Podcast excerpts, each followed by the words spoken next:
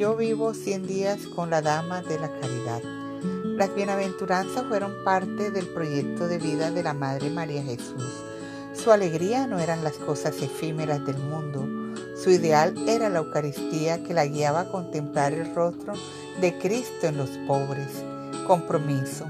Buscaré la cita bíblica Mateo capítulo 5 versículos del 1 al 11 de las bienaventuranzas y a la luz de la palabra haré mi compromiso. Madre María Opegui, fundadora de las siervas del Santísimo y de la Caridad.